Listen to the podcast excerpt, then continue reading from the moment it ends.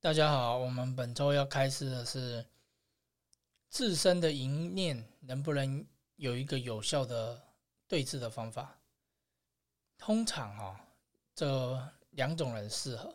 第一个就是男生，我们这边有一些男性徒，他可能功成名就，或者是他本身就是很就是桃花可能比较旺，就是很跟很多异性啊有一些不清不楚的关系。那他自己在这个感觉里面，自己是很困惑的，因为他自己有女朋友，还有一些是有老婆，但是他必须去，他知道这个不对，他必须去克制自己。那这一种男性图，等一下听我们的后续的这个方法会非常非常的有用。那另外一种就是太太或者是女生女性图，就是为自己的老公或者为自己的男朋友来求一个。能够降低他自己内心淫欲的这个法门。那么我们还是要先说，就是这个法门哦，除非你的另外一半他要跟着你一起来，他也本身要自己做，那这样子才会去做一个更有效的一个处理。如果只是这个女性众哈自己来求自己在那边做，其实。这个帮助可能会比较小一些。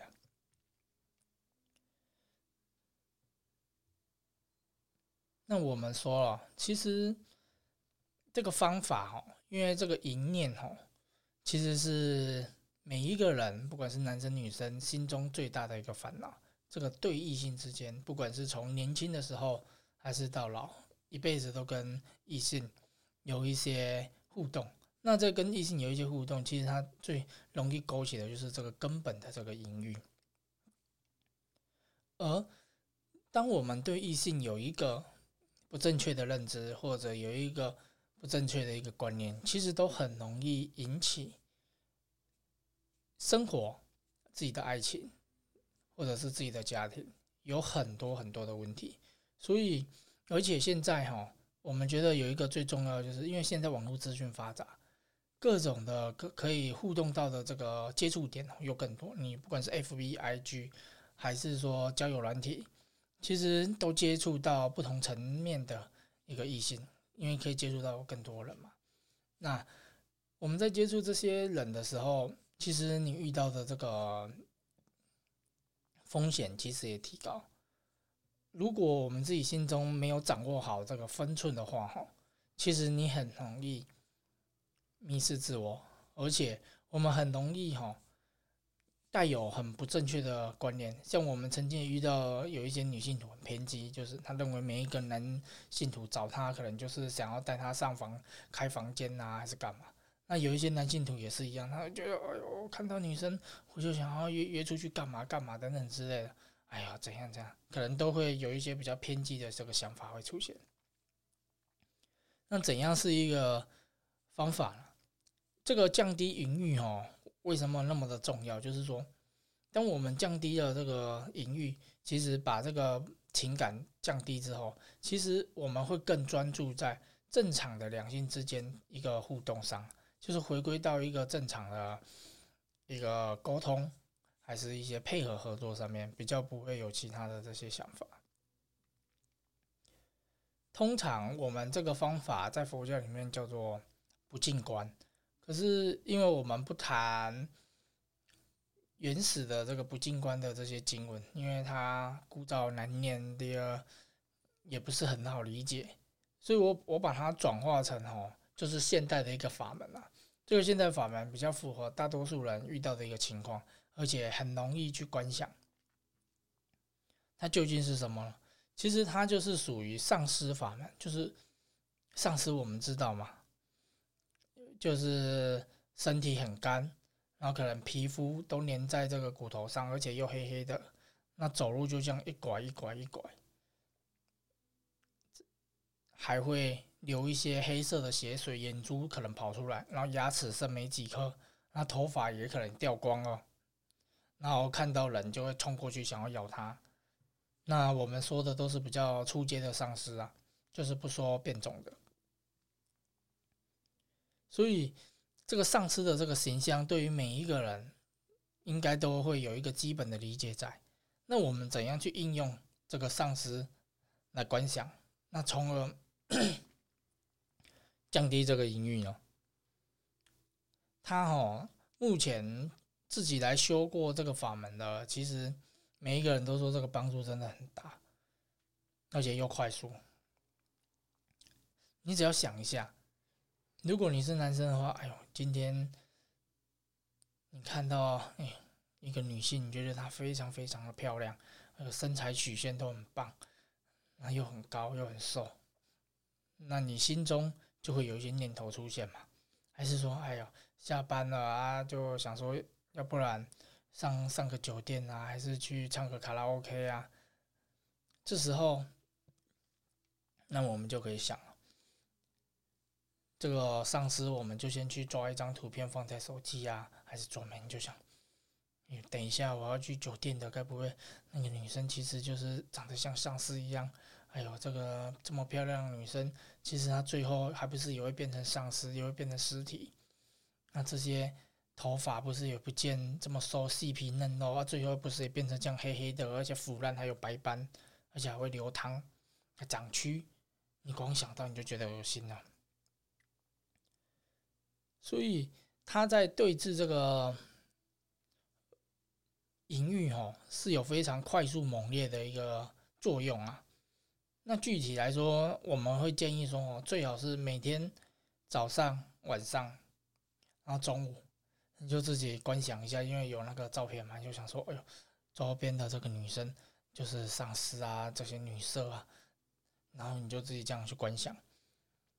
前阵子哈，有一个也是算蛮高阶的一个主管来，他就是也说他烦，然后有公司最近来了一些就是比较青春的妹子，他觉得对他非常有吸引力啊，好想要约他们出来，还是说总是会借故工作啊，去找他们互动，可是他知道这样不可以，到底有什么方式可以帮助他？那他就跟我们这样问嘛。嗯，我也是跟他分享这个现代的这个上市法门，然后就跟他说，你就每天回家睡前，然后早上、中午，你就自己想一下你公司的这些女同事全部都是长得像这些上司一样，那你这样子自己去观想，反正你就是觉得那个女生哪里好，你就想上司的哪一个部分，你就去把它对应过来就好了。这样子过了差不多一个月吧，我过了一个月之后，他又回来，他说：“哦，他现在看到这些女生都很害怕，他觉得会不会爬过来咬他？我看到就有时候觉得恶心。那他觉得好像真的非常非常有帮助，而且他觉得在工作上的安排又更得心应手了。”我就说：“诶，那你这样子平常做功课都做多久了？”他说：“我大概睡前大概就半个小时吧，然后早上可能也是半个小时。开车的时候就想一下，那我还把那个图片贴在我的那个汽车的前挡那边。然后去公司中午吃晚饭也是，然后平常的时候就想一下，然后我就说你这个功课可能做太多了，你要不要减少一下？因为你这样子可能会。”一开始的这个力道可能会太强一点，可能要用比较柔和的方式啊。那所以哈，其实这个方法它非常非常的有用，只是我们一定要去做啊。你如果没有去做的话，我们对于异性的这个情欲哈，还是一些有色的眼光，它不会去降低啊。而且现在因为网络发达，其实。有一些，不管是这些复制人啊，还是说你看到的这些网红，其实都会去助长我们内心很多的对于异性哦不正确的一个看法，而且人与人之间最终还是要回归哎沟通、个性，还有在各种的态度、各种的理念上面，而不是只有用这个有色眼光。而且，如果我们追寻的内心的这个情欲去走，其实很容易就变成禽兽，就是这些畜生嘛。因为这些狗啊，还是猴子，就是跟随着本能在运动嘛。那如果一个人他变得跟这些动物一样，那他就会迷失自己。我们看过很多很多迷失自己的人，那这些迷失自己的人，我们这么多年来，我们不曾看过哪一个人是幸福，哪一个人是生活非常富足、生活非常满足的人，因为不懂得洁身自爱啊。那么最后，我们还是要回答几个哈大家常询问的一个问题。第一，就有女性图说，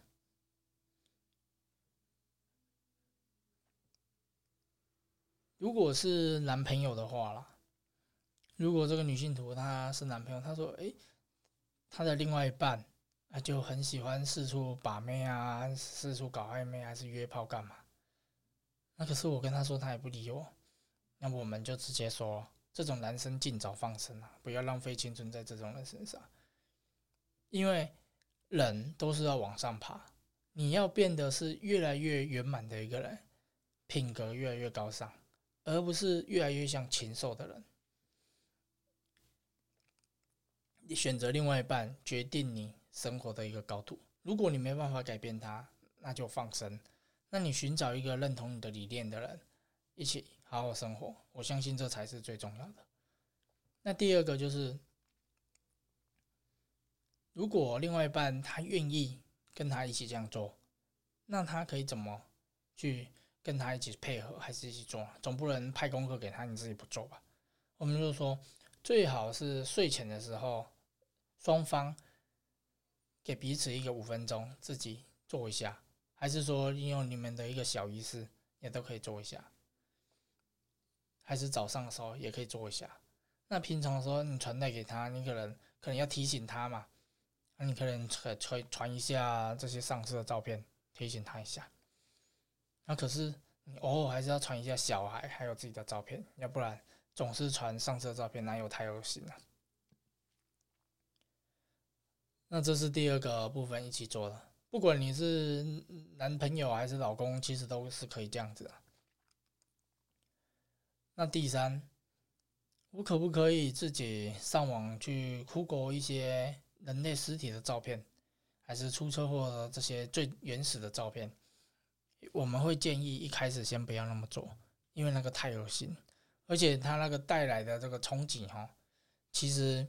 我们是觉得，虽然比上次更有用，但是它带给我们内心的负面的影响。一开始，我们的内心的力量可能不够强大，我们还还没办法去负荷那种力道啊。那为什么会先建议采采用上司？就是说，哈，上司再怎么恶心，至少它都有美化过，它具有一种恶心的美感，所以不至于太扯。那正常人的内心的接受度，其实都还有一定的力量可以去支撑，所以比较不会走偏差，才不会修行出了一些问题。那这边我们还是要讲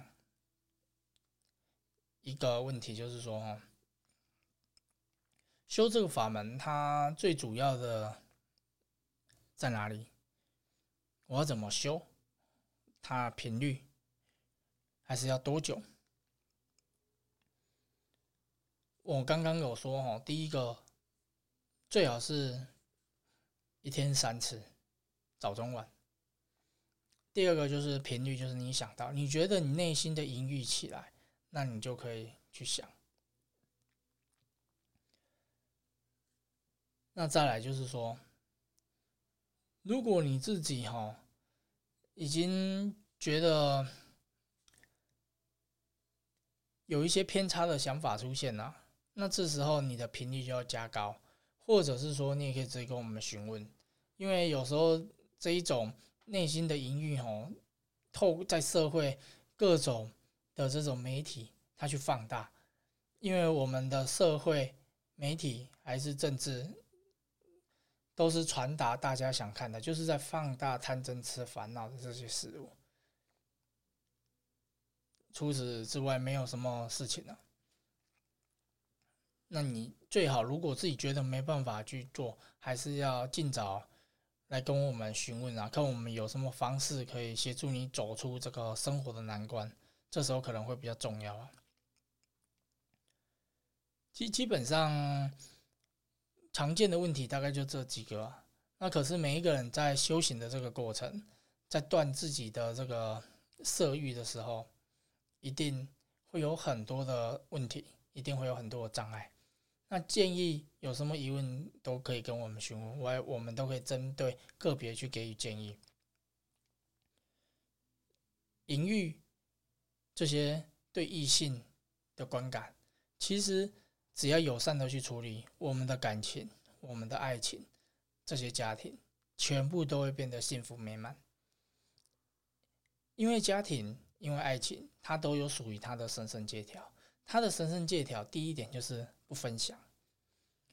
所以，只要做到了我们刚刚降低这个淫欲的部分，其实你就在遵守这个神圣的借条。那遵守了这个神圣借条，那理所当然的，你幸福就会美满。那幸福美满，你的生活基本上也不会出现什么太大的问题啊。那其实我们看到的很多问题，都是来自于说。自己没办法去把持好自己，自己没办法去控制自己的内心，心的力量太过薄弱。因为我们很常遇到有一些信众哦，他在工作上成就非常非常高，可是他内心的力量非常非常的薄弱，因为他学习的全部都是经营观念，学习的全部都是投资，全部的东西都是针对提升竞争力的这个方向，可是他缺少了内心的修炼。大家都知道，哎，我们身体长肉了，变肥了，脂肪变多了，那我们就要去运动健身嘛。可是你的内心你看不到啊，你的内心如果薄弱，就很容易被一些外来分子占据，那他会为我们的这辈子走下坡，来生你可能会投身到一些畜生去。所以，我们的内心如何建立起一个万里长城？如何？把自己的内心变得清净、大扫除，那它就会变得非常重要。